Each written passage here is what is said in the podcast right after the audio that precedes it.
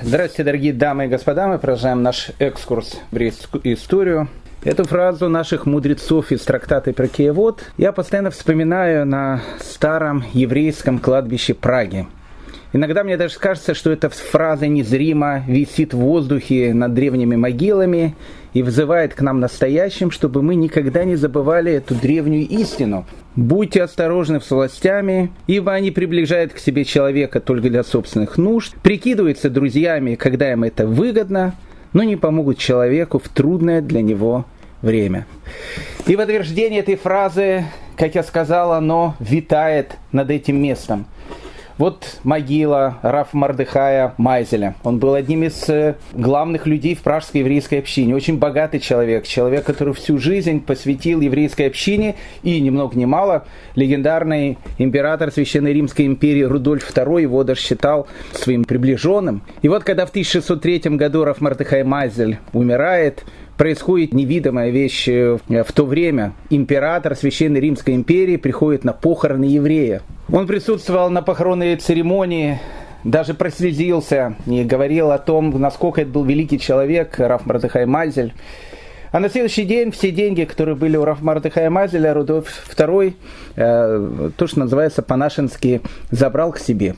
И все, что заработал Раф Мардыхай Мазель, э, оно перешло в королевскую казну. Так что, дорогие друзья, будьте осторожны с властями, ибо они приближают себе человека только для собственных нужд. А чуть дальше э, от могилы Рафмардыхая Майзеля – находится совершенно потрясающая могила. Она выделяется, наверное, на всем пражском кладбище. Она очень красивая, очень большая, величественная. Огромные львы, которые держат щиты. И такое впечатление, что там похоронен не какой-то еврей, а какой-то рыцарь. И действительно, э, там похоронена жена Рафьякова Басеви, Гендель Басеви. А Рафьяков Басеви был первым евреем, которому э, в Европе дали дворянский титул. И у него даже был свой герб. И вот э, бедная Гендель Басеви, э, ей посчастливилось, если так можно сказать в скобочках, умереть, когда еще Рафьяков Басеви был тем человеком, который мог поставить ей самый красивый памятник на пражском еврейском кладбище. Потому что пройдет еще немного времени, и все забудут о том, как Рафьяков Басеви помогал в годы 30-летней войны, как он помогал, помогал генералу Валенштейну, герою этой войны на стороне католиков. Все это будет забыто. Э, Рафьякова Басеви полностью ограбят, и умрет он в полной бедноте. А его дети, которые были наследниками гигантского совершенно наследства, будут вести довольно бедный образ жизни в Праге. Так что, дорогие мои друзья, надо всегда помнить, что евреи нужны только тогда, когда в них есть нужда. Когда эта нужда проходит, евреи становятся тоже совершенно ненужными. Как сказал поэт печальней нет истории на свете, чем повесть о Ромео и Джульетте. Это все, друзья мои, лирика. Не было никакого Ромео, не было никакого Джульетты, и не уверен, Монтеки с Капулетти ссорились друг с другом, и дом легендарной э, Джульетты Верони, тоже постановочный, я бы сказал бы, самый что ни на есть диснейлендовский, с ее балкончиком, который был построен только в 1923 году. Итак, печальней нет э, истории на свете, чем повесть о Ромео и Джульетте, это сказка. А вот вам реальность. Февраль 1738 года Штутгарт. Город Штутгарт сейчас является одним из самых богатых городов э, Германии. Это город, который является родиной и Мерседеса, и Порша, и ну, все знают этот город, город, город Штутгарт. Город великих мастеров, которые придумывают изобретения, которые очень-очень повлияли на э, 20 и 21 век. И вот в холодный февральский день 1738 э, года штутгартские умельцы, предки тех самых людей, которые потом будут создавать и Мерседес, и Порш, они строят сооружение, которое на 18 век считалось чудом техники. Они строят чудо-висельницу.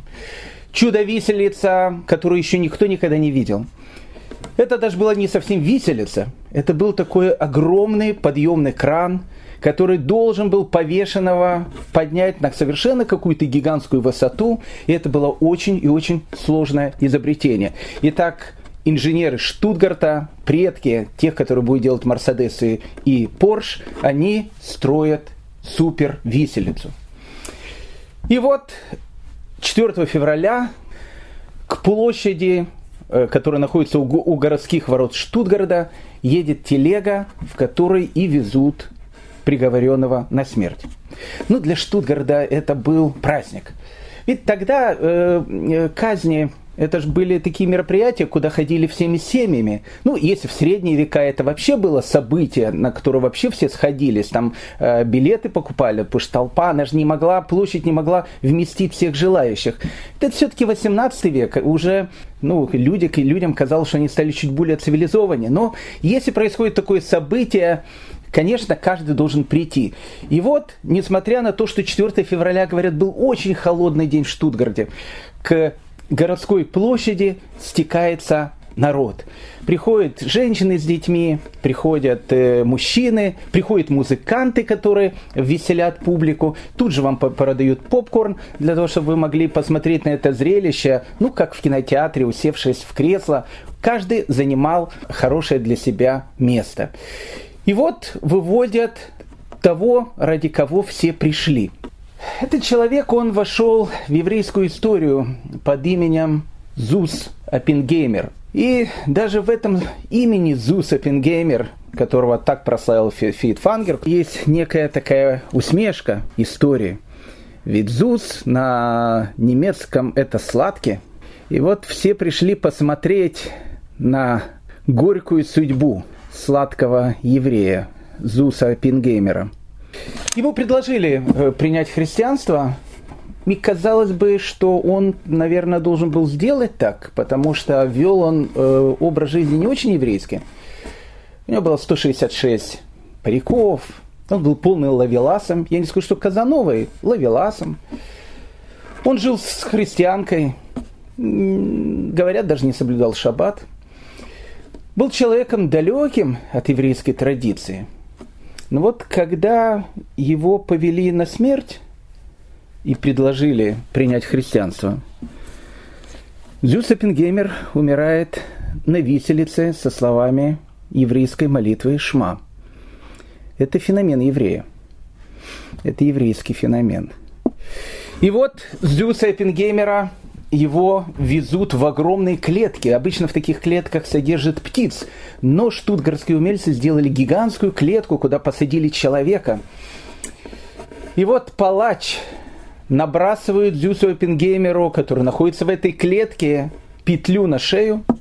Другой палач стоит на лебедке, чтобы сейчас эту клетку поднимать наверх. И тогда викарий Штутгарда кричит фразу «Отправляйся в ад, проклятый жид. Отдается приказ, лебедка начинает крутиться, и Зюса Пингеймера в этой клетке поднимают на огромную высоту. Когда он был поднят на огромную высоту, он уже, конечно, был мертв.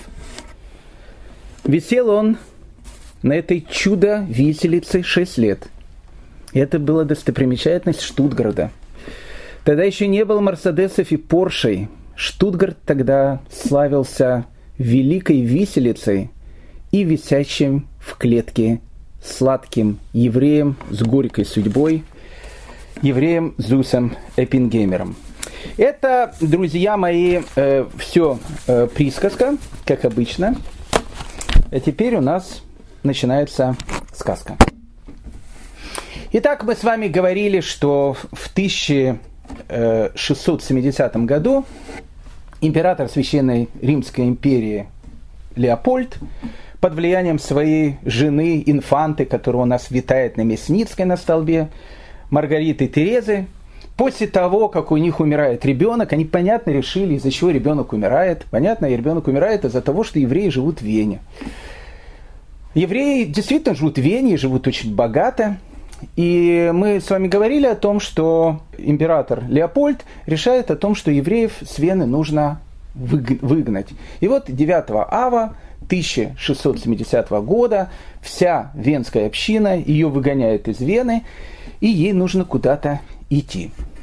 Но это уже был не 1492 год, когда была Испания, когда уходить нужно было в неизвестность. Это был все-таки уже 1670 год. А рядом, совсем рядом в Германии, в княжестве Бранденбургском, есть новый кюрфюрст, который зовут Фридрих Вильгельм. И вот Фридрих Вильгельм говорит, что такая, такое богатство, которое выбрасывает австро-венгерский император, жалко оставлять на улице, мы их обязательно пригласим к себе. Мы их обязательно пригласим к нам в Бранденбургское княжество. Бранденбургское княжество со столицей в Берлине. Это отдельная история, друзья мои.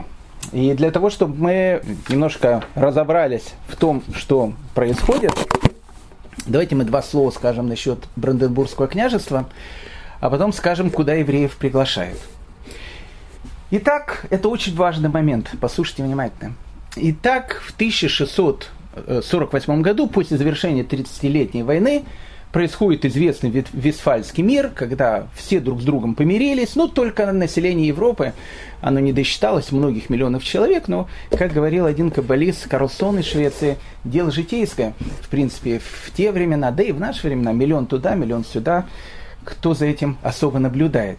Так вот, герцогство Бранденбургское с, со столицей тогда еще мало кому известном городе. Я не скажу, что это был Житомир того времени, но это был небольшой городок, которых э, в Германии было довольно много. Столицей Бранденбургского герцогства это Берлин. Э, оно как бы в результате всех этих дележей, после которого, в принципе, в Германии на тот момент было около 300 княжеств и вольных городов. Бранденбургское княжество, оно, в общем, как бы даже немножко выиграло. Бранденбургское княжество, оно было очень таким своеобразным. Дело в том, что э, Кюрфюрс Бранденбургский, он имел как бы два владения. Центральное это, конечно, было Бранденбургское княжество со столицей в Берлине. Но чуть дальше он владел второй территорией, которая называлась Пруссия. Пруссией тогда владела Польша, и так получалось, что э, Бранденбургский кюрфюрст, он владеет двумя территориями, которые имеют странный статус. С одной стороны, Бранденбургское княжество со столицей в Берлине, это его территория, это Священная Римская империя, Пруссия со столицей в Кёнигсберге, который сейчас у нас называется Калининград, тогда находилась в Польше. И вот кюрфюрст Фридрих Вильгельм, это уже все-таки человек новой эпохи а наступает действительно совершенно новая эпоха.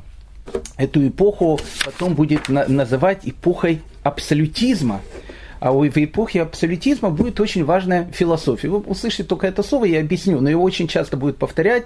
Это философия маркетилизма. Маркетилизм – это философско-политическая экономическая теория, которая возникает в 17 веке в Европе. Во-первых, появляется понятие абсолютизм. Что такое абсолютизм? До этого, ну, как, э, в принципе, было устроено все государства мира? Был некий царь или был император. И были феодалы. Все это учили в школе в пятом, шестом, седьмом классе. Хотели уже все забыть. Это я сейчас, но ну, я сейчас вам повторю так, что э, станет это более-менее понятно. То, что мы не усвоили в школе. Итак, был некий император, были какие-то феодалы. Феодалы друг с другом воевали. Иногда воевали с императором. Император имел власть, но ему могли сказать о том, что ты главный, мы тоже э, не лыком, то, что называется, шиты. Ну, в общем, была такая вот полная анархия, которая называлась феодальное общество. И вот в 17 веке появляется новая такая идея, идея абсолютизма. О том, что есть один царь, есть один там император, и власть, которая есть у него, она должна исходить от одного человека. Не то, что это какая-то диктатура. Наоборот, считалось, что так государство, оно будет больше экономически расти, когда будет единое правительство, когда будет единая власть, когда не будет того, что президент э, одной страны будет говорить о том, что погромы, которые устраиваются в одних штатах, надо прекратить, а кто-то будет говорить о том, что нет, наоборот, очень даже симпатично. Э, воля и заявление народа, ведь разбомбить магазин, э, вытащить оттуда кеды, джинсы и что-то хорошее, ведь и людям приятно, ну и э, картинка есть э, красивая на э, телекамере. Поэтому абсолютистская идеология, которая начинает тогда возникать, говорила о том, что должна быть одна единая власть, а все остальные должны быть подчинены этой власти. И вот тогда возникает новая теория. Это уже не средневековая теория, это теория уже нового времени, теория меркантилизма. А теория меркантилизма говорила такую вещь, о том, что экспорт должен преобладать над импортом, это была очень важная вещь. Государство должно накапливать побольше денежной массы. Ну и главная вещь о том, что государство, оно напрямую заинтересовано в людях, которые могут приехать в это государство и привести деньги. Это был совершенно новый мир, который входила Европа. Европа нового времени.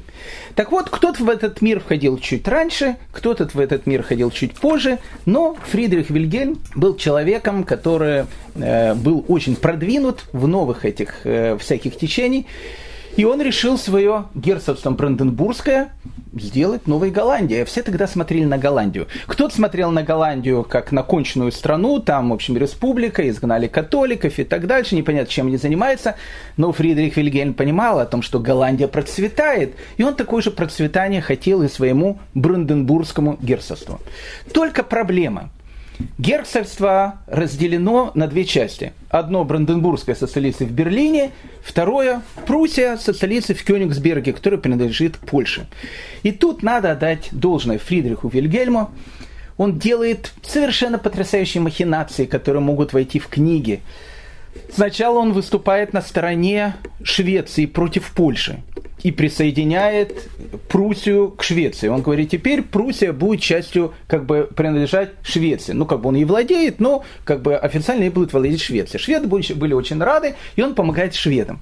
Потом на каком-то другом этапе он говорит польскому королю о том, что если хочешь, я буду помогать тебе против шведов. И польский король с огромной радостью говорит, ну, конечно, мы примем твою помощь. Он говорит, ну, только с одним условием. Только с одним условием ты даешь незалежность части моего герцогства, Пруссии, чтобы она уже не пережала ни Польши, ни Швеции. И польский король, которому ничего не остается делать, разрешает, чтобы Пруссия стала независимым государством. Ну и тут и получается у Фридриха Вильгельма все равно некое двойственное положение. Бранденбург со столицей в Берлине, часть Священной Римской империи, Пруссия незалежное государство со столицей в Кёнигсберге. И тут Фридрих Вильгельм начинает, в принципе, придумывать идеологии Пруссии. Это та идеология, которая потом будет восхищаться многие-многие европейские страны. В первую очередь Пруссия, что такое Пруссия? Пруссия это армия, Пруссия это мунштра, Пруссия – это порядок.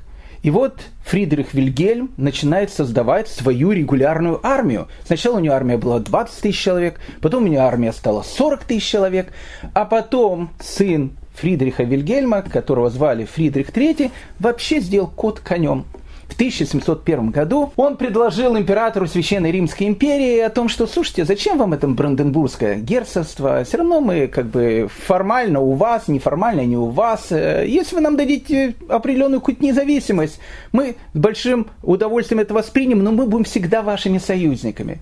И император Священной Римской империи в 1701 году дает как бы независимость Бранденбургскому герцогству от Священной Римской империи. И тогда Фридрих III, сын нашего героя Фридриха Вильгельма, хотел провозгласить себя королем.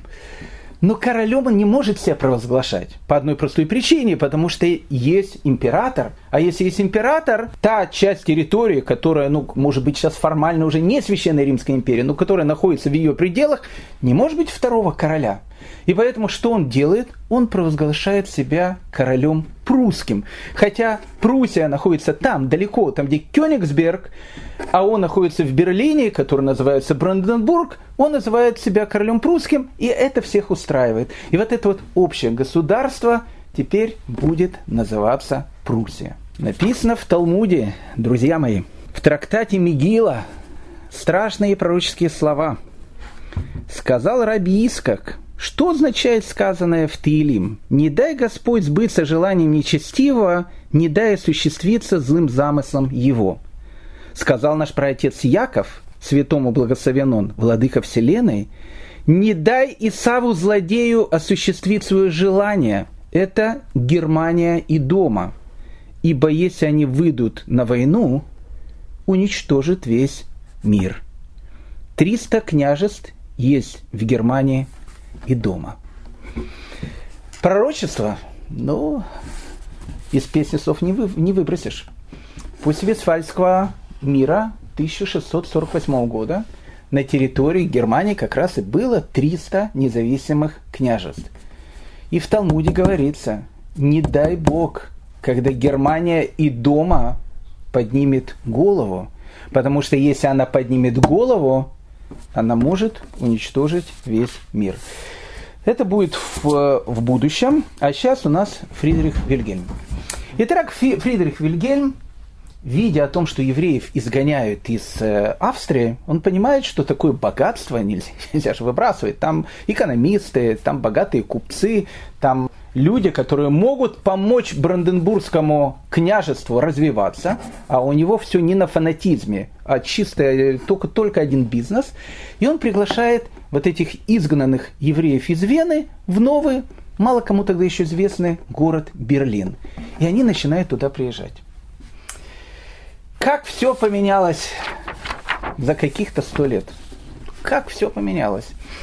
Вы помните, 15 век. В Германии начинается эпоха сумасшествия. Мы говорили об этом на наших прошлых, уроках. Это эпоха сумасшествия, когда постоянно были какие-то ритуальные наветы, когда евреев пытаются выгнать из городов, когда происходят начальные религиозные войны, приходит Мартин Лютер, сначала он за евреев, потом он против евреев, полная вот эта вот паника, в которой в Германии нужны козлы отпущения. Козлы отпущения, понятно, евреи. Почему евреи? Потому что евреи сейчас являются экономическими конкурентами. И надо их оттуда, из Германии, как-то выгнать и о том, что выгнать евреев из Германии э, нужно, об этом даже не было спора, был полный то, что называется консенсус в, этом, в этой точке зрения. И евреев начинают выгонять. Выгонять из одного города, из второго, из третьего, из Берлина их выгоняют, из Бранденбургского княжества их выгоняют, их от, от, отовсюду выгоняют. И евреи тогда, в XVI веке, напоминали меня в 1992 году. Потому что когда мы уезжали в 1992 году, нам казалось, что когда мы уедем, мы выключим свет. Ну, то есть, как бы мы последние евреи, которые уезжают. Нам говорили, какие-то евреи остаются. Для нас эти евреи были лузерами. Потому что, ну как, все нормальные люди, они должны были куда-то уезжать. Невозможно же было жить 92 год. Все эти прекрасно помнят эти новые русские, эти, эти обесцененные деньги и так дальше, все что, все, что творилось, и тут свобода, и тут евреи едут. И семья Шестаков, она тоже едет. Только кто-то ехал в Израиль, мы ехали тогда в Австралию. Это у нас была первая такой э, длительная дорога возвращения в землю Израиля через весь мир. Кругосветное путешествие.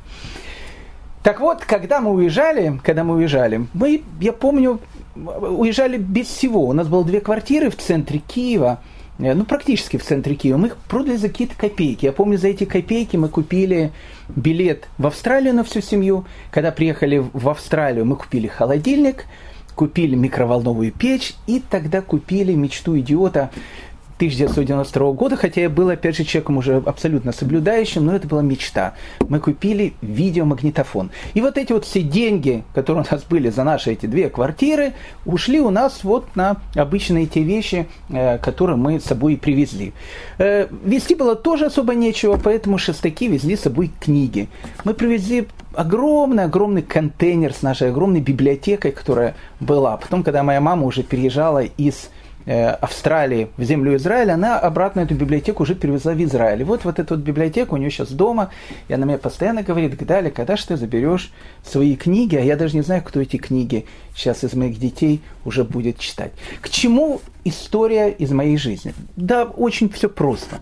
Когда мы уезжали, когда мы уезжали, нам казалось, что те, которые остаются, они лузеры. Мы уезжали без всего, они остаются, а у них вообще ничего нету. И вот спустя годы когда я приехал на работу в Москву, я вдруг увидел о том, что непонятно, кто и лузер. Многие евреи, которые тут остались, экономически очень поднялись. У многих есть э, хорошие квартиры. Когда многие сейчас уезжают в тот же самый Израиль, они продают эти квартиры за деньги не за такие, которые продавали мы. И вот долгие годы, которые у меня ушли на заработку денег на квартиру, люди сейчас продают, могут купить одну или даже две квартиры.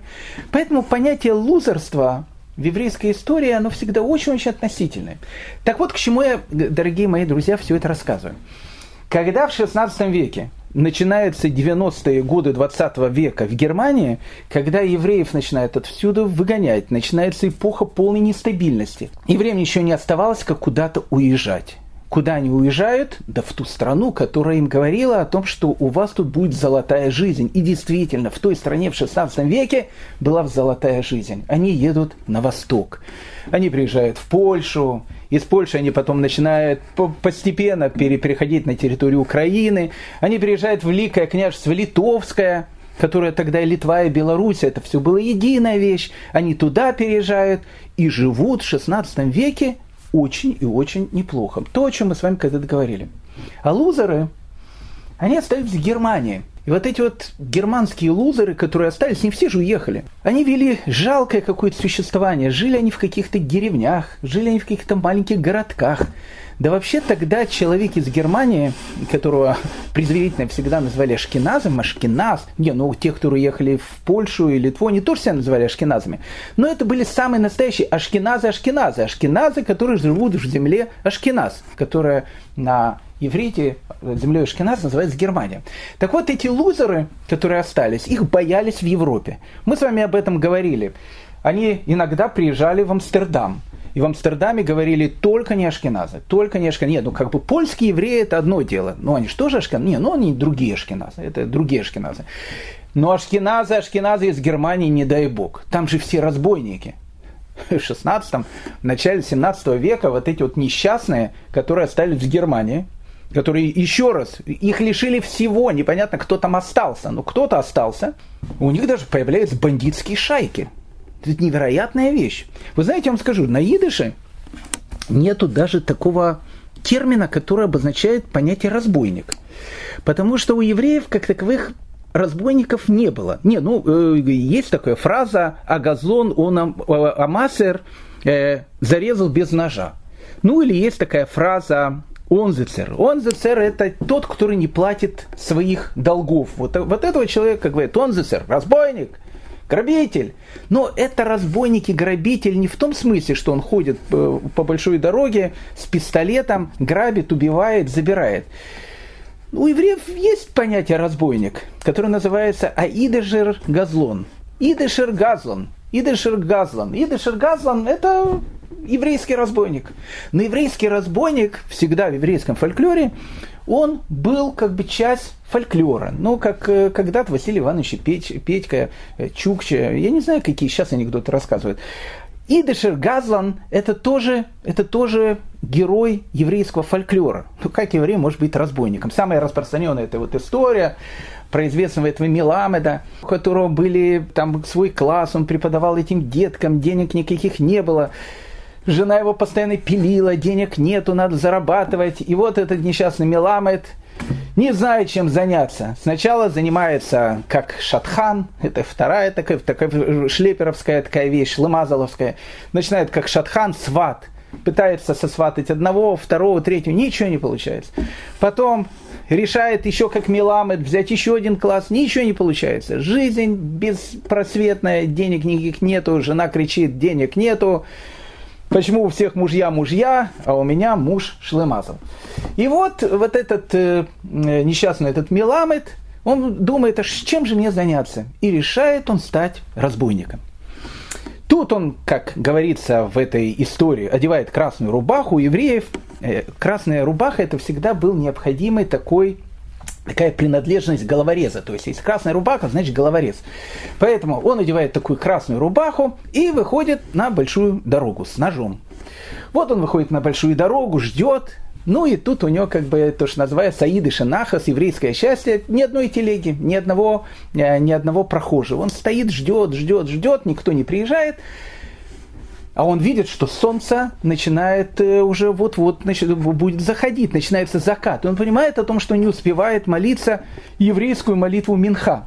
И вот он начинает молиться молитву Шмунаэсера, во время которой нельзя прерываться. Ее нужно, вот если начал молиться, ее нужно домолиться до конца. И вот он начинает молиться молитву Шмунесра, и в этот момент ей телега. Прерваться молитвой нельзя, телега едет, заработок уезжает, и вот наш этот несчастный Аидышер Газлон, Газлан, он начинает махать руками, показывать глазами, говорить он ничего не может, не может прервать молитву, чтобы только телега остановилась, подождала, пока он молитву закончит. Ну, христианин, который ехал на этой телеге, улыбнулся, сказал, еще один придурковатый еврей, уехал дальше. И вот он, значит, помолился молитву, и тут идет человек – он думает, ну вот, вот, вот, вот, вот, и сколько я его ждал, подходит к нему, нож в кармане, но неудобно ж человеку сразу сказать, дай деньги, иначе я тебя зарежу. Все, он все-таки идышер газлом. И он к нему подходит, говорит, откуда вы? Из Косриловки. А я, говорит, из Жмеринки. Как у вас там дела в Косриловке? Так, а у нас вот так вот. А что, ваша супруга хворает? А у меня тоже хворает. Детки э, балбес. А у меня тоже детки балбесы. Ну, вот так вот и думает, когда же надо вытащить этот ножик, чтобы уже э, сказать э, кошелек или жизнь. Ну, когда хотел сказать, не смог это сказать, улыбнулся и сказал, а не будет ли у вас, э, э уважаемые понюшки табак, табака? Тот дал ему табака и ушел дальше. Он говорит, опять была такая возможность ограбить, стать богатым человеком, последний шанс. И вот едет телега, на которой едет какой-то тоже несчастный на этой телеге, и он уже решил, что все, нужно быть мужчиной, вытаскивает этот ножик, подходит к этой телеге, говорит, кошелек или жизнь в красной рубашке, все как принято. И тот ему говорит, да какой, говорит, кошелек или жизнь? Ты что? Да денег-то у нас нету. Детки, деткам кушать нечего, еду с рынка, думал что-то продать, ничего не продал, думал что-то купить, ничего не купил, дома шаром покати и начал рыдать. И этот еврей смотрит, ему так жал, стало жалко этого человека на телеге, он засунул руку в карман, достал последние 10 копеек, которые у него были, и отдал ему в качестве сдаки. Сказал, едь домой, купи своим детям хоть что-то. У тебя вообще ничего нет, у меня есть хоть что-то, ножик. Вот это Иждышер Газлон – и когда он, да, заканчивается эта история, когда он уходит, он говорит, видно, еврей не может быть разбойником. Так вот, еврей может быть разбойником. Может быть разбойником. Когда евреи были разбойниками в Ашкеназе, в Германии в 16 веке появляются еврейские разбойники. Поэтому евреями из Германии в 16 веке в Польше пугали детей. Будешь плохо себя вести, будешь таким, как евреи из Германии? Хочешь таким быть? Идышер Газлоном, еврейским разбойником – да, они были очень серьезные разбойники. Они даже придумали свой воровской жаргон. Это потом уже новые разбойники, которые появятся в 20 веке, которые будут революцию делать, ну и, и разбойники, как Беня Крик, они же тоже будут такие появляться. Они тоже придумают свой жаргон, жаргон 20 века. Отсюда пройдет и мусор, и ксива, и малина, и халява, ну в общем, другие вещи, которых, э, которые будет так часто-часто использовать, они тоже будут брать эти слова из иврита и делать их воровским жаргоном. Так вот, первые первопроходцы еврейского бандитизма, они как раз появляются в Германии в 16 веке. Вот эти разбойничьи шайки, у них был свой жаргон, они говорили на немецком, э, с идышевскими такими бандитскими жаргонами, и их очень уважали. Их очень уважали местные немецкие бандиты. Они были авторитеты. Это была некая такая мафия, которая была создана в Германии, в которых евреев уже никаких не было. Евреев везде притесняли. И вот это либо как протест против той жизни, либо это э, полное невоспитание, потому что и раввинов-то толка не оставалось там. Оставались как мы говорили, одни шлымазалы, потому что все нормальные люди, они уже давно уехали, либо в Богемию, либо в Моравию, ну, либо в Польшу, понятно, Литву, они все уже уехали. Остались одни вот э, неудачники. Интересно, что про этих еврейских разбойников, раз начали уже говорить, надо закончить. Э, их ловили, ловили, вешали, э, не как евреев, как разбойников. Иногда, правда, предлагали перед смертью принять христианство. Э, и тогда они могли избежать петли. Не принимали христианство, нет, нет, их вешали, умирали как евреи. Разбойники, ну, как евреи умирали. Так интересно, э, говорят э, э, о них, там, пишут в этих документах 16 века про этих еврейских разбойников из Германии, о том, что они очень такие оригинальные разбойники, потому что они все очень э, такие э, семьянины очень хорошие, очень хорошо относятся к своим женам и к своим детям. И они очень набожные и никогда не выходят на большую дорогу по шаббатам. Почему? Потому что они шаббаты соблюдают. И вот э, Германия 16 века, в которой находятся такие газлоны идышевские, э, в, которой, в котором полная беднота, э, евреями из Германии людей пугают, но тут другие времена, 17 век. И вот у нас уже Фридрих Вильгельм, и уже начинает новые идеи, идеи абсолютизма, идеи меркантилизма, вот эти вот новые философские идеи о том, что на самом деле, как бы понятно, фанатизм фанатизмом, но все хотят хорошо жить и хорошо кушать. Вы посмотрите, Голландия, фанатизма там мало, ну как живет? Маленькая страна, и теперь ее как бы знает весь мир. И Кюрфюрст, Бранденбургский Фридрих Вильгельм хотел тоже, чтобы из его страны стала такая же страна, как Голландия, а может быть даже и круче.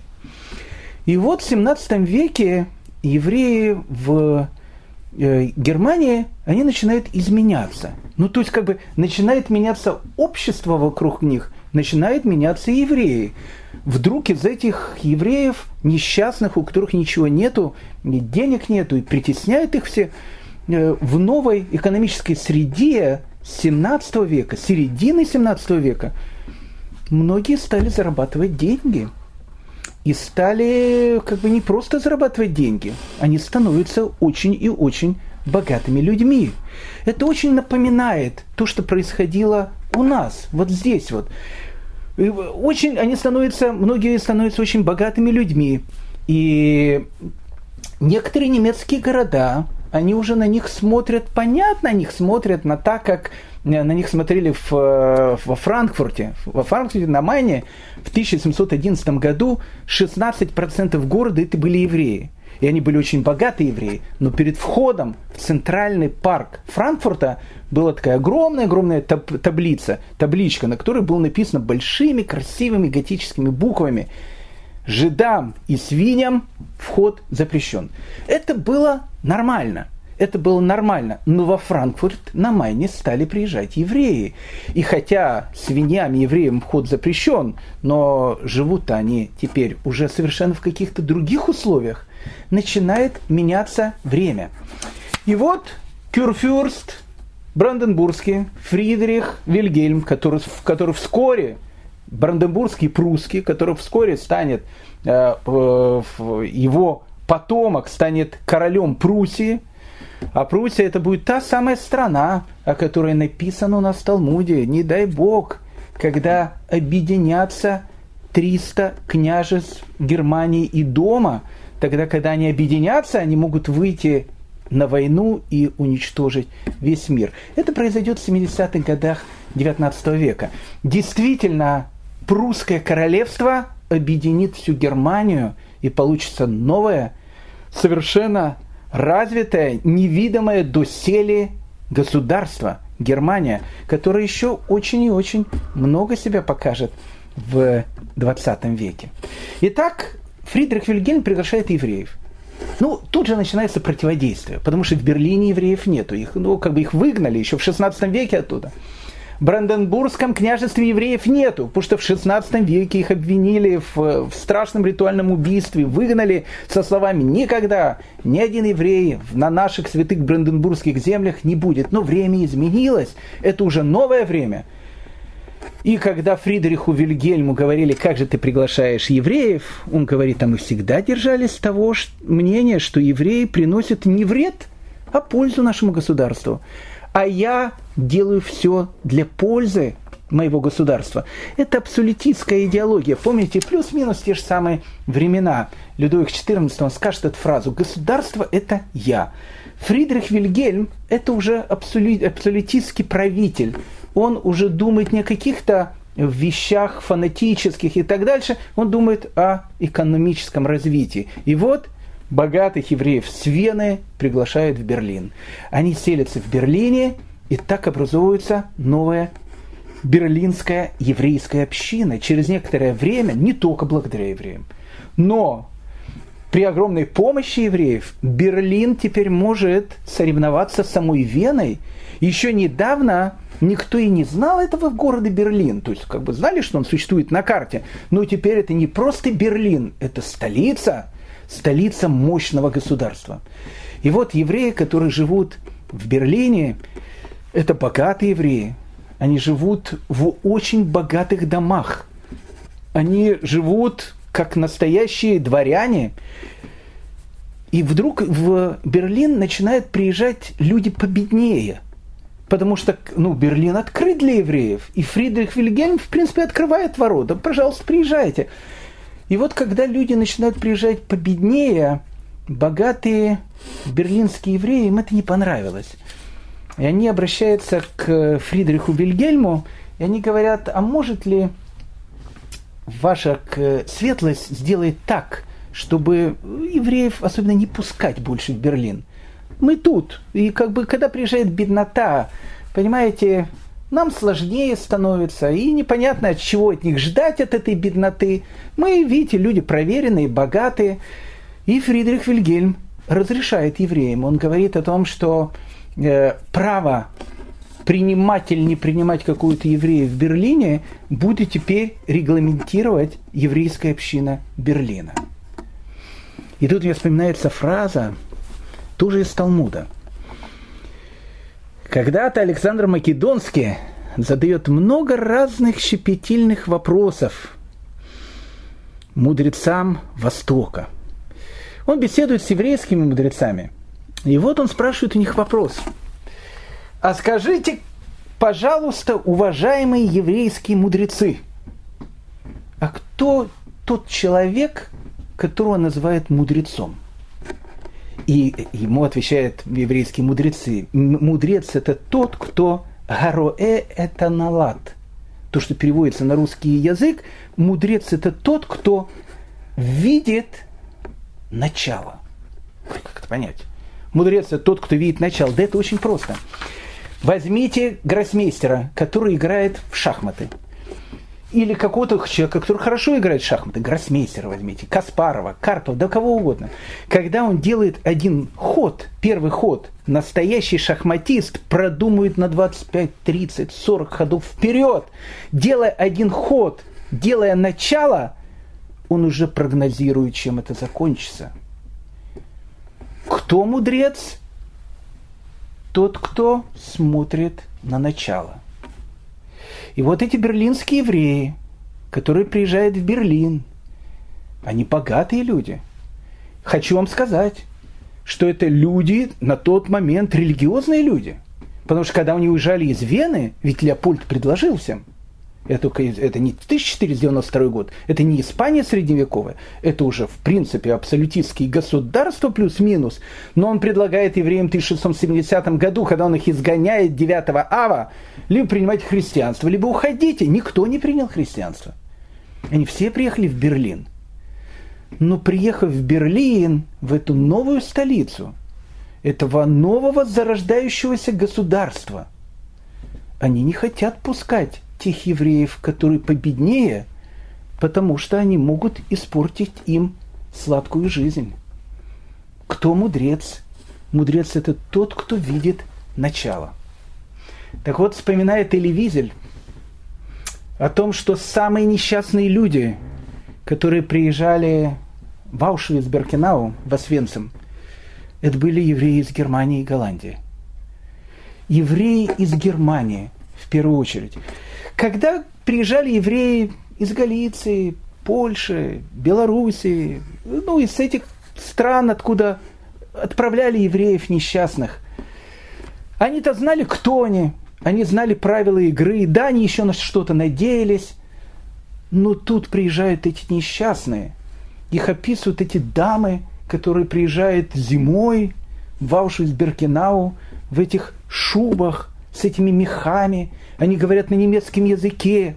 И когда их фашисты выбрасывают из вагонов, они на немецком языке не понимают, что происходит. Они говорят, ведь мы же немцы, мы такие же точно, как вы. И что им отвечает немцы? Они говорят, нет, мы разные. Мы тут, а вы идете в печи. Кто мудр? Тот, кто видит в начале конец. Это произойдет потом, но начало происходит здесь. Итак, Фридрих Вильгельм принимает э, в свое Бранденбургское царство, государство, принимает евреев, образовывается община в городе-герое Берлине. А что же происходит в городе-герое Вене? Евреев в 1670 году из Вены, понятно, выгнали. Мы сказали, почему? Потому что э, ребенок у Леопольда умирает, Маргарита Терезия, инфанта, которая, которая из Испании приехала, сказала, понятно, из-за чего это, из-за евреев. Евреев выгнали, все нормально. Прошло три года, и тут э, местное министерство финансов подает э, Леопольду целую такую петицию, целое исследование. Что произошло в Австрии и конкретно в Вене за три года? Оказывается, что страшно пострадала торговля. Оказывается, что цены неимоверно выросли. Везде страшная дороговизна. Дело в том, что христианские э, продавцы, они всегда торговали чуть дороже, чем евреи. Но тут еще, когда евреев же выгнали, помните вот этот магистрат Вены, который хочет выгнать евреев. Э, а почему хочет выгнать евреев? Э, ну, конечно, из-за веры, там, Христа распяли. Ну, это все понятно. Но на самом деле хочет выгнать, потому что это конкуренты. Это очень серьезные конкуренты. И вот их выгоняют. И, и Леопольд говорит, ну мы их выгоним, но они там мне деньги в казну платят. И тогда сказал, мы с вами говорили, магистрат Вены о том, что ничего страшного, ничего страшного. Они платят 10 тысяч ежегодно. Мы берем эти 10 тысяч на себя. Только выгоните их отсюда. Ну, они да, взяли 10 тысяч на себя. Они до этого продавали дороже. Плюс они сейчас отдают налог за евреев, которых выгнали, и цены растут. И цены растут. И еще что самое страшное. Евреи-то особенно банковскими делами уже и не занимаются, хотя если занимаются, это уже были банковские дела. Уже появляются банки. А банки, прошу прощения, дают под проценты. А в Германии были свои банкиры. Венские банкиры. Так вот, когда евреи давали под проценты, это были проценты. А когда сейчас местные банкиры дают деньги под проценты, это уже не проценты. Это уже грабеж средь бела дня. И тогда местное министерство финансов в 1673 году обращается к Леопольду. Они говорят, «Э, Сократ э, мне друг, понятно. Ну, истина дороже. Происходит полная катастрофа. Но Леопольд, ну, не может просто так. Три года назад он евреев изгоняет. Пройдет три года, и он что, теперь скажет, возвращайтесь обратно? Вернись, я все прощу. Так не поступают императоры. Не по-императорски. Тут нужно сохранить хорошую мину, то, что называется, при плохой игре. И поэтому Леопольд, он начинает заходить издалека.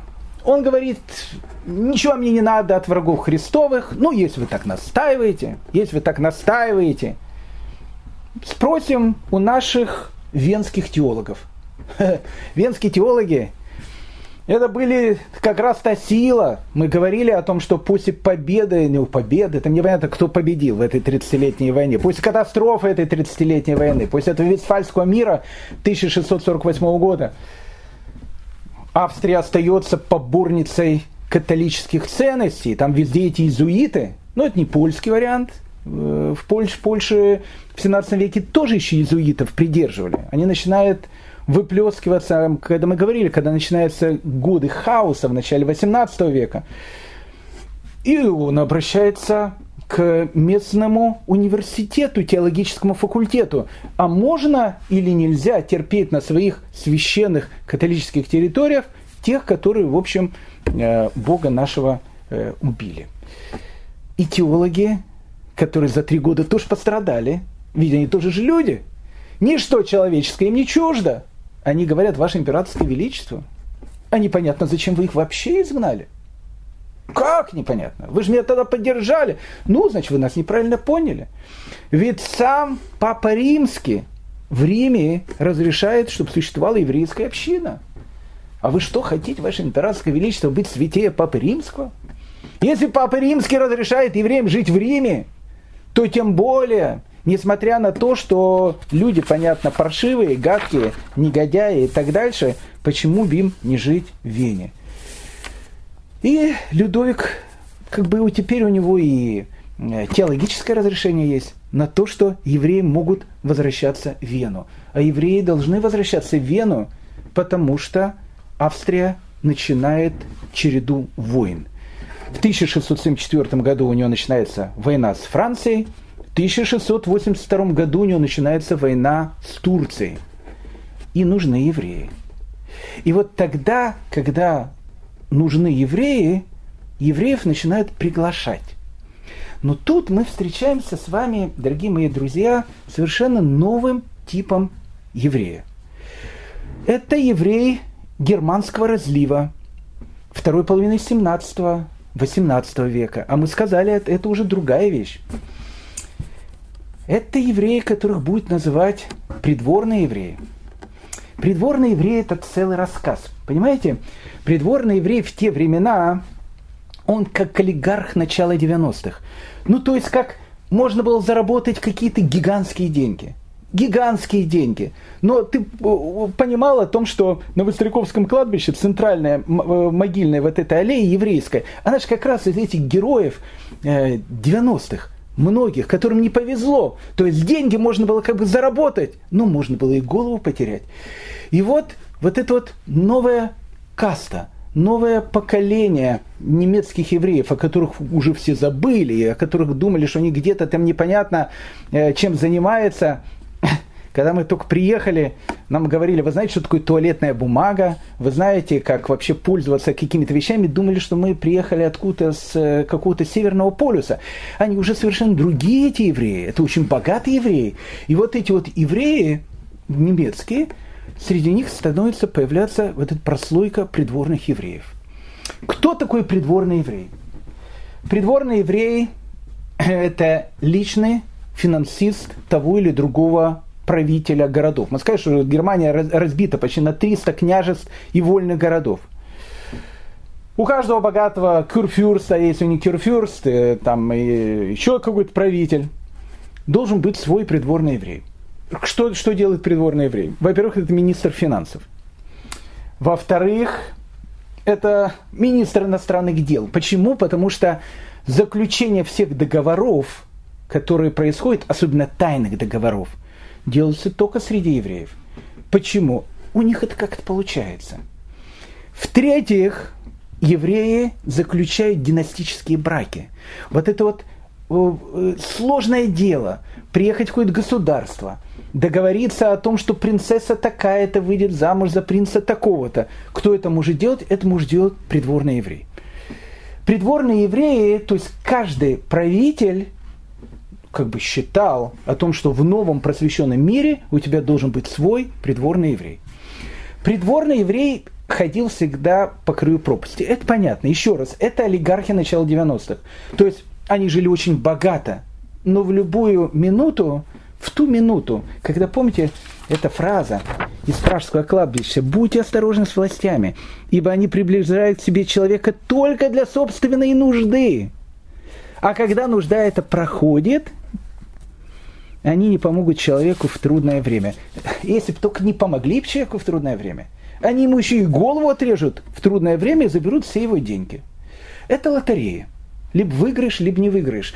Но в, во второй половине 17 века, в начале 18 века вот появляется эта прослойка богатых евреев, которых называют придворные евреи ну, 18 век он э, э, рождает многих людей. В, в 1744 году, прошу прощения, родился Майер Ротшильд, от которого идет огромная династия. Кстати, я думаю, что Ротшильд был, наверное, единственный, кто из этих придворных евреев выжил до сегодняшнего дня именно как целый банкирский огромный дом. А на самом деле их было очень много, их было около 15 семей. Они, они выглядели как дворяне. Они ходили в париках, они ездили в очень богатых каретах, они жили в барочных дворцах. Э, у них были свои музыканты, у них были свои балы. Их мало чем можно было отличить от местной знати. Только одно единственное «но». Еврей всегда, почему важен, почему придворный еврей очень-очень удобен, потому что еврей, он практически не имеет права. То есть тебя держат сейчас и дают тебе зарабатывать деньги только потому, что тебе их просто разрешают. А когда тебе это запретят, тебя все заберут и пинком, прошу прощения, под одну точку и выгонят тебя с этой территории. Поэтому выгодно иметь придворного еврея. Он всегда будет очень и очень верным человеком. Так вот, в 1700, 1673 э, году Леопольд понимает о том, что без придворного еврея, извините, и не туды, и не сюды. А в городе Гельдельберге живет совершенно такой прославленный финансист, очень богатый человек. Человек, которого зовут Шмуэль, или как его назвали, Самуил Оппенгеймер. Ну, все знают фамилию Оппенгеймер. Оппенгеймер – это еврей Зюс. Э, мы о нем будем говорить, с него мы начали, и им закончим историю при придвор, про, про придворных евреев. Он тоже был Оппенгеймер, Зюс Оппенгеймер. Он был племянником нашего героя Шмуля Оппенгеймера. Но, но еврей Зюс, он входит из-за своей, наверное, истории трагической судьбы, из-за того, что его э, о нем написал книгу Фейтфангер, из-за того, что, по-моему, в 40 или 39-м, по-моему, 40 году о нем снял фильм Геббельс, не Геббельс сам, он заказал этот фильм, страшный антисемитский фильм, один из самых страшных фашистских антисемитских фильмов, который тоже назывался «Еврей Зюс», в котором показывалось весь ужас того, что могут сделать евреи для Германии. Там давалась вся его биография этого несчастного еврея Зюса. Э, Еще раз, мы будем сейчас о нем говорить, но еврей Зюс, он не сыграл такую э, роль в истории Европы, как сыграл его дядя Шмуэль Оппенгеймер. Шмуэль Оппенгеймер очень богатый человек. Но чем еще э, придворные евреи важны? Дело в том, что вот эти 15 семей, очень богатые, которые были в Германии, э, новые немецкие, были новые русские, новые еврейские, это новые еврейско-немецкие конца второй половины 17 века. Они все были породнены друг с другом. То есть как бы один, одна семья роднилась с другой, э, у каждого было представительство в каком-то из своих городов. Зачем это было нужно? Потому что когда тебе нужно либо занимать деньги, либо заниматься какими-то очень сложными э, вещами, у тебя должны быть родственники, свои люди, компаньоны в разных странах мира. И э, действительно так, так, так это было. И вот Шмуль Оппенгеймер был один из самых таких, он был представителем семьи, которая Оппенгеймеров, кто, кто начинает поднимать голову. Он был очень богатым человеком. И вот Леопольд приглашает Шмуля Оппенгеймера в Вену. Он его приглашает туда, э, а Вене евреев официально нету, потому что им запретили там жить три года тому назад. Шмуль Оппенгеймер говорит, ну я же не, приеду, я, э, как бы, ну, у меня семья, у меня слуги, я человек состоятельный. Да-да-да-да, приезжайте с, со всеми. Вот кто есть, со всеми приезжайте. И он приехал с маленькой такой мешпухой в несколько сотен человек. Это его слуги, друзья, ну и те, кого вписали туда. И Шмуля Пингеймер э, станет тем человеком, который начнет возрождать новую общину в Вене. Как Шмуля Пингеймер помог Австрии? Да, Шмуля Пингеймер – это история – прошу прощения, это история 18 века. Потому что когда в 1687 году Австрия начинает войну с Турцией, известнейшая война с Турцией, которая очень повлияла на всю ситуацию и 17 и 18 и в дальнейшую историю. Шмуля Пингеймер там на первых ролях. Ну, во-первых, Шмуля Пингеймеру дают право эксклюзивного контракта на все поставки для австрийской армии. Это большая, это большие деньги, это большая очень такая, э, как вы понимаете, э, должность, ответственная. Оппенгеймер был первый, который организовывает производство военной формы и составляет полный рацион для австрийской армии. Ведь тогда, опять же, это все-таки еще 17 век, это же не, не, не 19, не, тем более не 20 век. Там все было как-то еще по-средневековому. А Шмуэль Пингеймер – это человек нового времени. Армия, она должна быть в форме. Форму нужно шить. И он создает эти заводы, которые шьют форму для армии. И он платит деньги за эти заводы. солдат нужно кормить. До этого как кормили солдат? Пришли, там ограбили что-то и кушают. Сегодня нет, в регулярной армии ее нужно кормить. И он создает, опять же, рацион для армии. Он оплачивает госпиталя для раненых, потому что он считает о том, что должен, должны быть официальные госпиталя, которых нужно, за которых нужно платить деньги. Шмоля Пингеймер, я опять же не скажу, что он делает австрийскую армию, но он делает очень много для того, чтобы Австрия потом стала той самой Австрией, которая будет блистать до конца Первой мировой войны. В 1683 году в результате этой турецкой войны турки начали штурмовать Вену. Это был известный штурм Вены турками. И Вена должна была пасть. И если бы Вена пала, поверьте мне, история западной цивилизации пошла совершенно по другому направлению. Леопольд I убежал с Вены. С Вены убежал весь императорский двор. Считали, что Вена, она обречена. Кто остается в Вене? В Вене остается Шмоля Пенгеймер. Шмоля Пенгеймер тратит гигантские деньги на то, чтобы закупать э, оружие, для того, чтобы брать какие-то дополнительные резервы, которые приходят в Вену. И многие ученые, они сходятся на мысли, что Вена в 1683 году не пала только было благодаря Шмулю Эппингеймеру и той помощи, которую он оказывал. Шмуль Эппингеймер был тем человеком, благодаря которым завоевали и Будапешт, точнее тогда и Буду, и Пешту, еще Будапешта нету, и Венгрия становится тогда свободной от турков, и Белград, и будущая Югославия, Сербия, она тоже освобождается, освобождается, не освобождается, непонятно, что говорить от турецкого владычества, кто в, в этом всем играет ключевую роль? Шмуля Пенгеймер. Он пишет в своих воспоминаниях – течение всего времени, что я проживал в Вене, я почти каждый год обеспечивал всем необходимым две армии, воевавшие то с французами, то с турками, включая продукты питания, муку, овес, лошадей и деньги для рекрутов, а также боеприпасы, порох, свинец артиллерию, фургоны для припасов, лошадей и быков, и при этом никогда у меня не было никаких потерь. Я должен вам сказать, что Шмуль Оппенгеймер, живя в Вене, с огромной своей э, прислугой, родственниками и так дальше, у них не было своей синагоги. Почему? Потому что, ну, все-таки Леопольд со своей э, э, бывшей инфантой не может позволить, потому что в Вене открывалась синагога. Но евреи-то нужны, а синагогу нет. Ну, потому что как-то это уже будет, жена не поймет. Поэтому синагоги нет. И в Вене еще не будет долго синагоги. То есть, как бы еврейская община уже есть, и, и, и даются им э, довольно большие права. Синагоги нет. Поэтому служба, она идет в э, доме э, Оппенгеймера. Шмоль Оппенгеймер, будучи очень богатым человеком, это вот первые первая часть придворных евреев, они еще очень-очень э, в еврейской традиции. Ну, то есть не только очень в еврейской традиции, они полностью в еврейской традиции.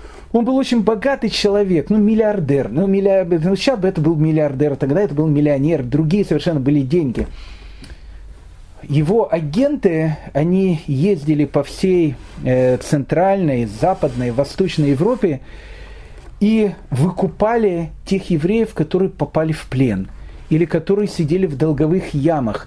Вот эти вот агенты Шмоля Пингеймера, их знали, их знали везде, их знали и в Польше, их знали в любой стране мира, потому что они знали, что где-то там в далекой Вене живет какой-то очень праведный человек Шмоля Пингеймер, который очень богатый человек, но который постоянно думает о своих собратьях, которые попали в беду. Шмуэль Пингеймер дает огромные деньги на строительство синагог, на строительство ешив. Он помогает евреям в любой точке мира, где он может оказать свою помощь.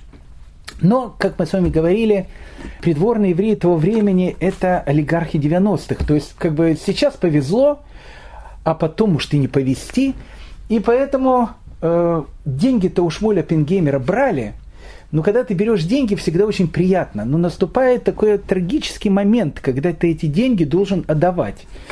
И вот в 1693 году выяснилось о том, что долг государству э, Шмулю Пенгеймеру 5 миллионов флоринов. Ну, гигантские совершенно деньги. До этого его обвинили в чем-то. Э, обвинили в какой-то, ну, ну, как бы, ну, как тогда могли обвинить в чем-то? Мы знаем такие вот вещи. Обвинили в чем-то, сказать, посадим тебя в тюрьму, гнить будешь в тюрьме. Он простил какую-то большую часть долга, его выпустили. Он продолжает помогать, но все-таки к 1693 году 5 миллионов флоринов долг Шмулю Оппенгеймеру. В 1700 году в Вене произошел маленький еврейский погромчик. Ну, власти э, власти, ну как власти, власти смотрели сквозь пальцы. Э, и векселя какие-то можно было там порвать. И в дома Пингеймера стекла побили хорошенько. Все обошлось, конечно, без жертв. Ну, немножко, но э, кому-то было приятно от этого еврейского погрома. И вот в 1703 году Шмуль Оппенгеймер умирает. И когда он умирает, ну как бы император понимает, что он должен его семье платить какую-то совершенно гигантскую сумму. Совершенно гигантскую сумму. Ну, император человек благородный, и как э, любой благородный человек сказал, что благородные люди о долгах не помнят. И поэтому он сказал, что никаких долгов у него нету, ничего он возвращать не будет. Ну, как бы император, конечно, сказал, но тут произошло землетрясение в Европе. По одной простой причине, потому что в Европе один за другим начали рушиться банки. Э, дело в том, что Шмуэль Пингеймер, э, прошу прощения, деньги э, не печатал же. Он же не рисовал их. То есть, если где, где ты деньги берешь их, откуда-то нужно брать.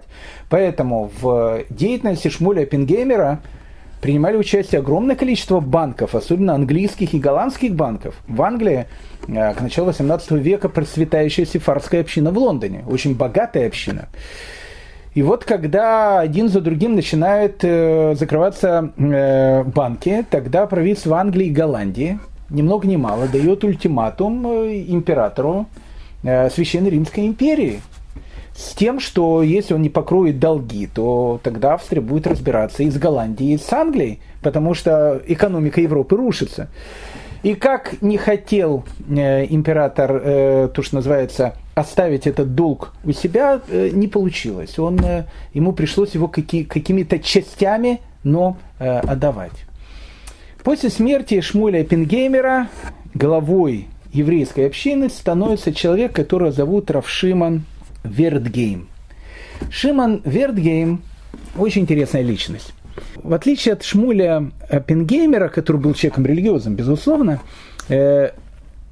Шмуль Вертгейм, его, наверное, все-таки надо называть Рав Шимон Вертгейм, потому что, э, ну, не знаю, его официально называли главным раввином Богемии Праги. Э, он никогда там не равенствовал. Цфат и Хеврон его провозгласили официально главным раввитом Цфата и Хеврона. Ну, понятно, богатого человека, он был одним из самых богатых евреев, я думаю, тогда мира, понятно, лучше провозгласить э, его э, раввином какой-то общины, понятно, он будет этой общине помогать. Но в истории с Шиманом Вертгеймом там было все намного более сложнее, ведь он действительно был и придворным человеком, и раввином. Он был очень и очень мудрым и знающим человеком.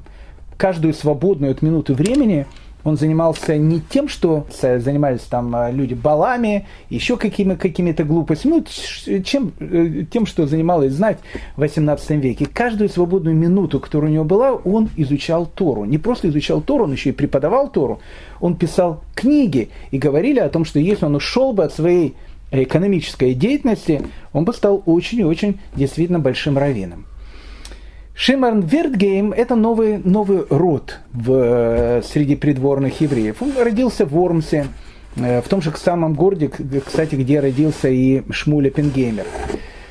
Он учился в Ешиве Вормса, потом он учился в Ешиве Франкфурта на Майне. И как бы он, э, скорее всего, все видели о том, что он пойдет по карьере равинской. То есть ему все очень удавалось, он был очень таким мудрым человеком. Но Шмуэль Пенгеймер, будучи во Франкфурте, заметил этого молодого ешеботника. И в этом молодом ешеботнике он увидел о том, что не просто э, очень талантливый э, ученик и будущий, может быть, очень талантливый раввин. У него есть какая-то совершенно потрясающая бизнес-жилка. А Шмуэль Пенгеймер, он видел потенциал в человеке. И вот он Шимона Вертгейма приглашает к себе, чтобы он стал его помощником. Он его приглашает в Вену. И так Шимон Вертгейм приезжает в Вену. Через некоторое время Шимон Вертгейм становится человеком очень близким к Леопольду. И когда Шмуэль Оппенгеймер умирает, Шимон Вертгейм становится как бы новым придворным евреем. Он служил при трех императорах. Он служил и при Леопольде I, и при Иосифе I, и даже при антисемите Карле VI. При каждом из этих императоров он служил.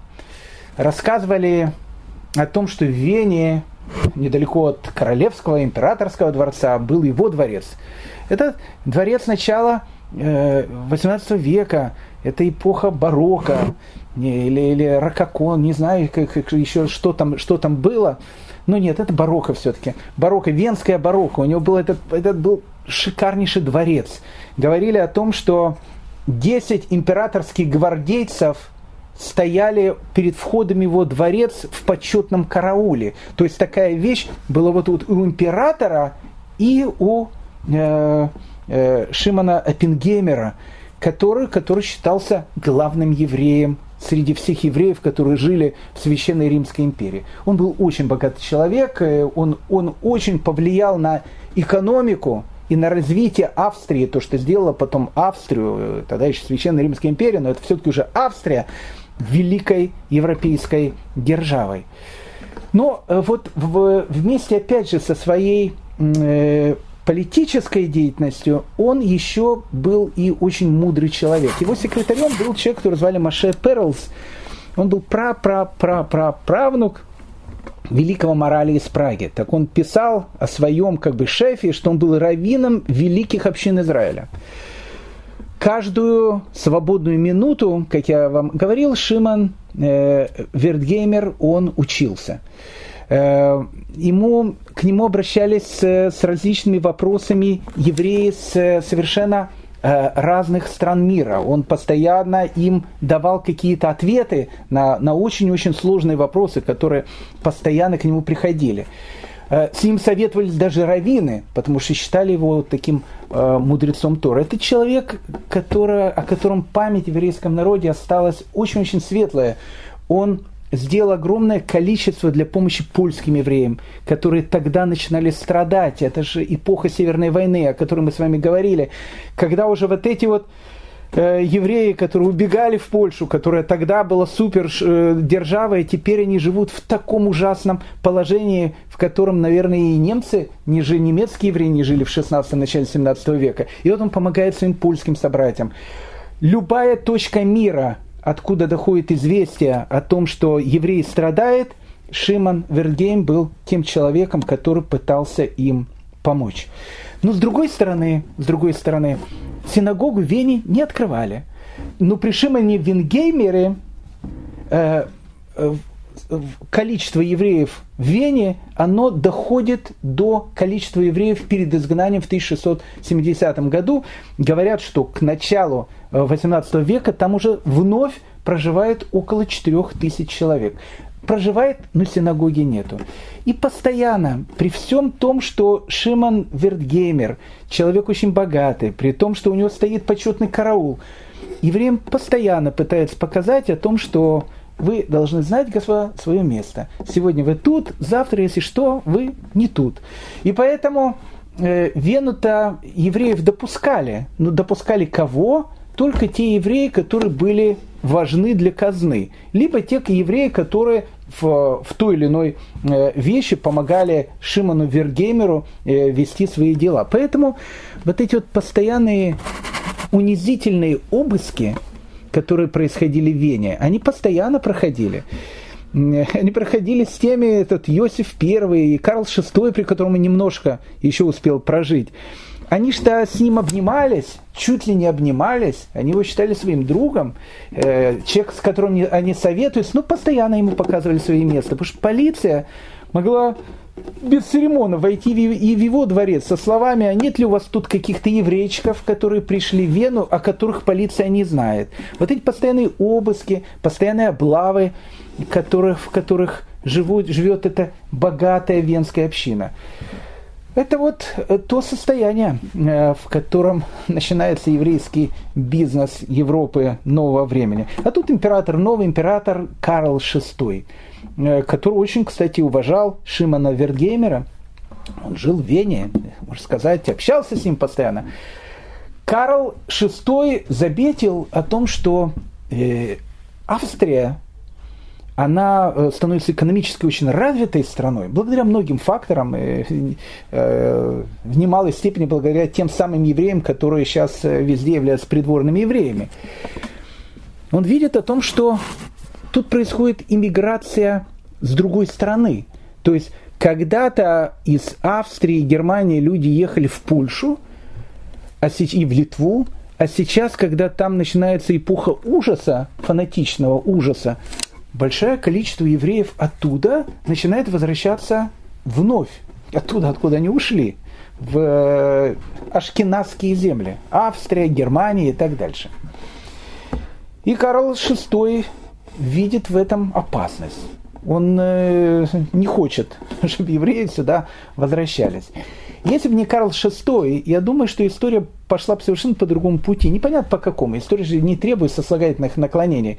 Скорее всего, скорее всего, произошла бы вот этот вот массовый отток. То есть с Восточной Европы вновь переселились бы туда, в Западную Европу. Чем бы это все закончилось, непонятно. Но оно не закончилось, потому что Карл VI сказал, э, начинают принимать ну, совершенно такие драконовские законы, э, которые препятствовали бы появлению евреев в Священной Римской империи, в частности на территории Австрии. Ну, допустим, он сдает закон о том, что право на гражданство может иметь только единственный сын в семье – и его жена, когда он женится. То есть, ну, грубо говоря, о чем это говорится. Вот если есть э, там еврей Рабинович, и у него есть там 10 детей, то гражданином э, Австрии может стать только один его ребенок и его жена, а все остальные, а все остальные должны покинуть страну. Они не граждане, они должны куда-то уехать. Э, на границах проходит очень и очень серьезный такой отбор. То есть евреев старается вообще не пускать на территорию Австрии и многих частей Священной Римской э, империи германской нации. Э, и евреев не пускают, особенно если это бедные евреи. И так вот эта вот иммиграция в, обратно на территорию Германии и Австрии, она, в общем, не получилась. И евреи так и остались в тех странах, где они остались, и в, в которых им придется испить очень-очень горькую чашу и в 17-м, и в 18-м, и в 19-м, ну и зачем дальше рассказывать, и так все все знают. А закончим мы нашу историю сегодня с того, что мы начали, продолжим, наверное, на следующем уроке. В 1698 году, году в Гейдельберге, а Гейдельберг это родовой город оппенгеймеров, рождается э, новый ребенок, который потом станет, э, ну, в общем, как бы героем нашего повествования. При рождении ему дали длинное имя Йосиф бен Исахар Зюскинд Оппенгеймер. Ну, потом Йосиф э, не использовали, использовали Зюскинд. Зюскинд э, в сокращении стал Зюсом. И вот стал Зюс Оппенгеймер, тот самый легендарный еврей Зюс. Дедушка его э, был известным раввином, папа его был кантором, э, дядя его был Шимон Эппенгеймер, с которым мы сейчас э, знакомились. Его биография, она начинается уже с какой-то непонятной вещи, которая не, не совсем укладывается в тот образ жизни, в котором жили евреи. Его отец умирает, когда ему было 9 лет – его мама, она была очень красивая женщина, ее звали Михеле, она делает совершенно ну, такую вещь, которая не, совершенно непонятна э, в концепции вообще и того времени, и в концепции еврейской семьи. Она бросает своих детей, оставляет своих детей и говорит о том, что она уезжает устраивать свою личную жизнь. Они, они говорили потом много плохих вещей. Фитфангер, э, ну, Фитфангер не надо относиться к его еврею Зюсу, как уж такому и историческому образу, хотя Фитфангер занимался историей еврея Зюса, и в, в принципе в его книге «Еврей Зюс» очень большинство это действительно правдивая ситуация. Но о том, что его отец был бродячим актером, о том, что его мама Михеля там была какой-то певичкой и так дальше, не надо эти вот вещи. Э, в богатой семье пингеймеров, актеров особо не было. Поэтому, ну вот это вот странная вещь, его мама, она бросает трех детей, и он начинает воспитываться в доме своего дяди, в доме Шмуля Пенгеймера. И, в принципе, с этим начинается трагическая судьба э, сладкого еврея Зюса, потому что мы с вами говорили о том, что Зюс на немецком это сладкий. Э, как сложилась его судьба? А судьба его сложилась, не буду сейчас говорить, как сценарий э, детективного фильма, потому что мы видим, что э, как минимум Фитфангер на основании его судьбы написал целую книгу, которую, кстати, советские евреи, это был, наверное, единственная у них какая-то вещь, где можно было узнать историю еврейского народа. Через, через кого? Через Фитфангера. Испанская баллада, э, еврей Зюс – да, ангажировано немножко, да, с политическим каким-то оттенком, но что-то можно было узнать. Так что, дорогие дамы и господа, спасибо вам э, большое за то, что э, мы э, с вами поговорили сегодня вместе. Продолжение в следующей серии. Всего самого доброго.